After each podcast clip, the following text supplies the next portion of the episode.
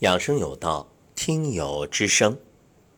今日嘉宾来自广东珠海，方心。吴腾老师你好，我是二零二零年六月份经朋友介绍的，当时他就告诉我，他说喜马拉雅那吴彤老师养生有道，呃很好，他他还告诉我吴彤老师那个声音很有磁性。我后来回到家，我就下载了那个 APP，听到了吴彤老师的声音和讲解的内容，真的被吸引了。刚开始刚开始的时候，我是。睡觉前是一边听吴彤老师的音频，是一边按摩脚底部，感觉后来慢慢的说那个睡眠有所好转了。后来是因为今年八月份那个单位体检告知我的那个左乳腺有结节，呃比较严重，他当时医生的建议就说可能要做手术，后来后来我就说不做手术可可不可以？他说也行，不做手术的时候他说你就要定期检查，所以我。从九月五号开始，我就每天就坚持早晚就站桩，养成了晚上十一点睡觉，早上早点就六点就起床。经过一个多月的时间，那个身体的很多部位慢慢的就改善了。因为，因为我我为什么会有这么这么有毅力的坚持，就是在。吴桐老师的那个养生有道那里，我就听到他们的分享，就是有些人也是有这些结节，也是坚持站桩，后来慢慢慢慢就好了，所以我就我就坚我就说我一定也要坚持坚持。我经过了一个多月的时间站桩以后，我就呃那个身体上慢慢就改善了很很很多的部位。呃，以前呢，我晚上睡觉经常会抽筋的，现在也不怎么抽筋了。第二，第二点呢，就是原来我在这蹲厕所大便的时候，蹲的时间长的时候，我起来的时候，我那个左侧大大腿那里啊就很痛，现在也也也不疼了，起来的时候也是很轻松了。第三点就是我我原来那个痔疮啊，经常吃点什么呃热气的或者是。呃，上厕所的时候如果拉稀的话，然后他马上痔疮就开始发作，然后就会痛。现在现在就是呃，偶尔有一点，然后擦一点药膏，然后也就就不痛，就不不发作了。第四第四点就是睡眠质量就已经恢复到原来了，因为因为我可能是从去年开始的时候，可能就有点更年更年期的预兆。就是经常，呃，月经不准啦，还有脱尾啦。现在就是，呃，现在就是睡眠就好了。但现非常的感感谢吴桐老师。我现在站桩了以后呢，这这一个多月了，现在出现的有个问题就是，因为我今年是四十七岁嘛，前几个月呢，那个月经就经常四十多天或者两个月才来。自从站桩后呢，这个月就十五天、十三天就来例假了。吴桐老师属于正常吗？这种，所以我我我我我我当时让我的小孩一直要找你的微信，我就是怕站桩出现什么问题的时候自己解决不了问题，所以后来我女儿就帮我找到你了，所以非常感感谢遇见吴桐老师。我自从听了吴桐老师养生有道以来。呃，不管就说对我的身体还是为人处事，都帮助了很大。我现在每天都会跟自己说，不要生气，不要计较，一切都看淡，身体健康才是最重要的。所以我这段时间这一个月以来的时候，基本上不怎么生气。以前的时候，经常呃，就是像我小孩有时他很不听话，或者他做的很那个时候，我就会很生气。现在呢，我会很用很平淡的语气会跟他去。去讲这种道理，我我小孩有时他也会听你的，呃，这这个这个频道。我小孩今年是二十岁了，他他对这方面他也很注重的，他经常都会说：“妈妈，你看人家吴彤老师说的多好。”他说：“你也要要要好好的学习呀。”谢谢吴彤老师。方心你好，为你点赞，非常棒。人生真正的开始。是从觉醒的这一刻，你醒来，我相信未来会越来越好。所以已经很好，还可以更好。怎么更好呢？你把不要生气这个念头，可以调整为我很平静，我很开心。为什么呢？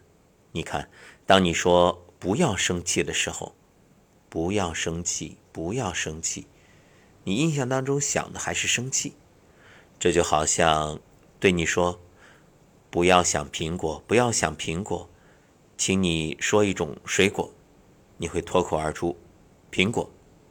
是啊，当你无论是想还是说不要怎样怎样的时候，那包括自己和听者在内，往往会忽视不要，而关注后面的这个。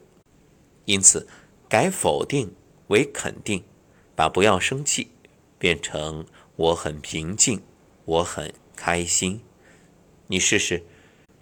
我相信，这样调整之后，你的感受会更强烈，感觉会更好。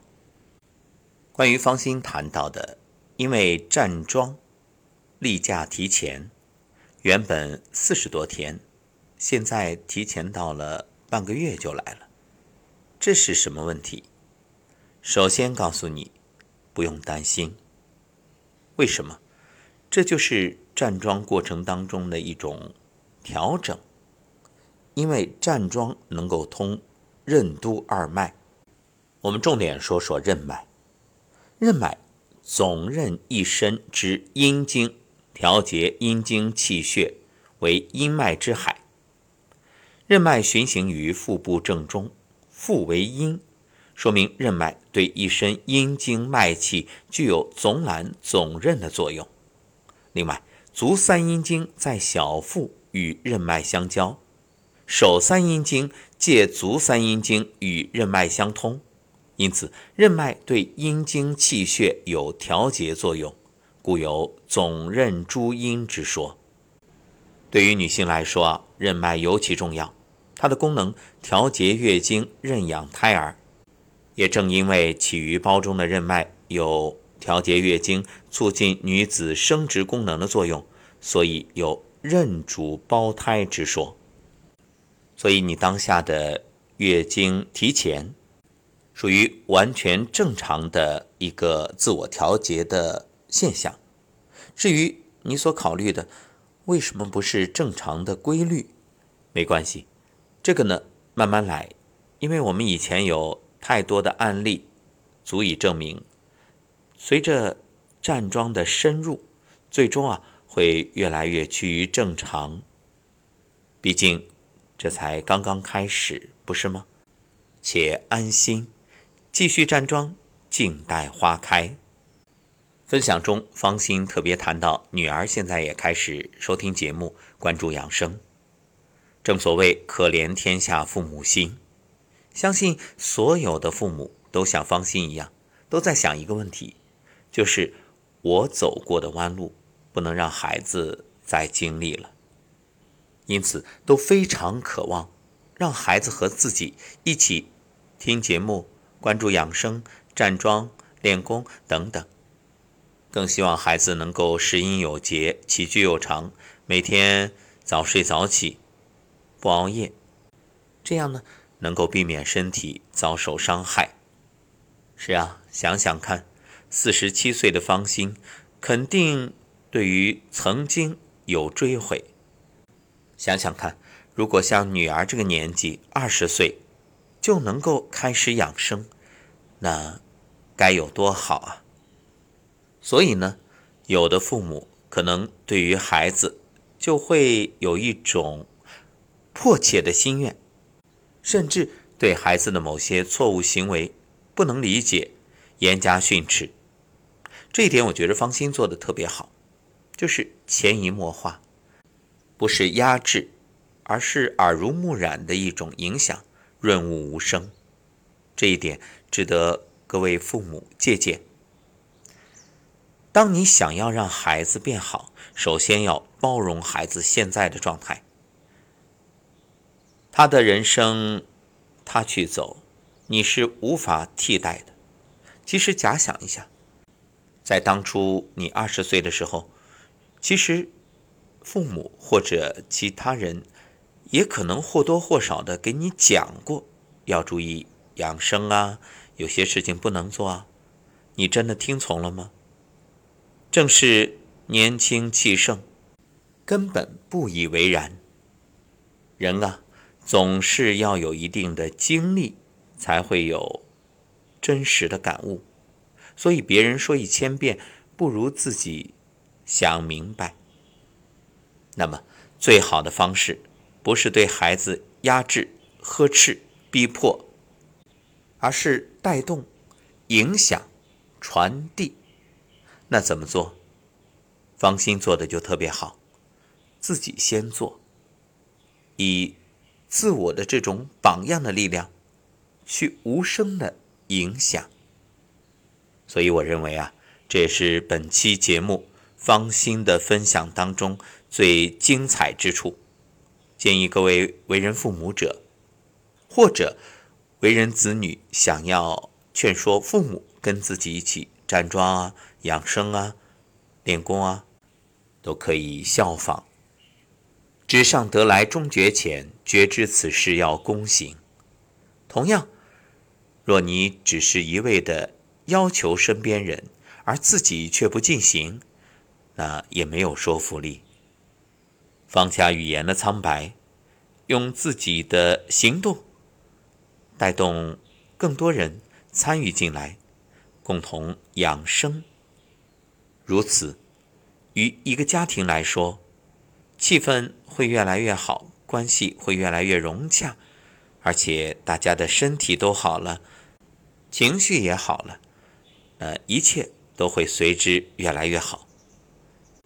又或许正在听节目的你是单位的领导，那么磨刀不误砍柴工，在每天的工作当中啊，留出二十分钟，带领大家站桩。通过这样的方式，可以增进彼此的感情，也提升工作效率。也许你会说，工作太忙了，那就提前半小时到单位，大家可以一起练习。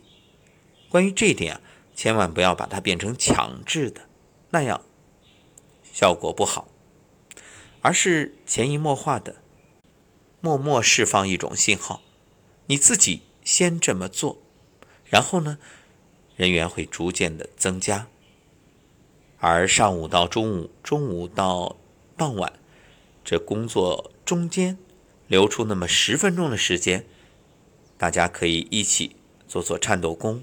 放松一下，时间投入并不多，但事半而功倍。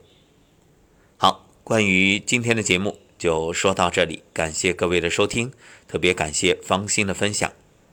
我们下期节目再会。